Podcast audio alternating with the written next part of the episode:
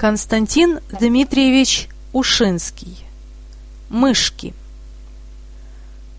Собрались мышки у своей норки, старые и малые. Глазки у них черненькие, лапки у них маленькие. Остренькие зубки, серенькие шубки.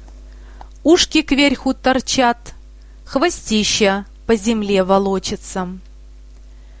Собрались мышки подпольные воровки, думушку думают, совет держат.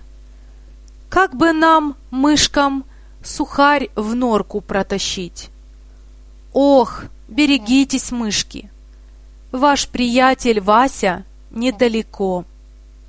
Он вас очень любит, лапкой приголубит, хвостик вам помнет, шубочки вам порвет. Конец сказки.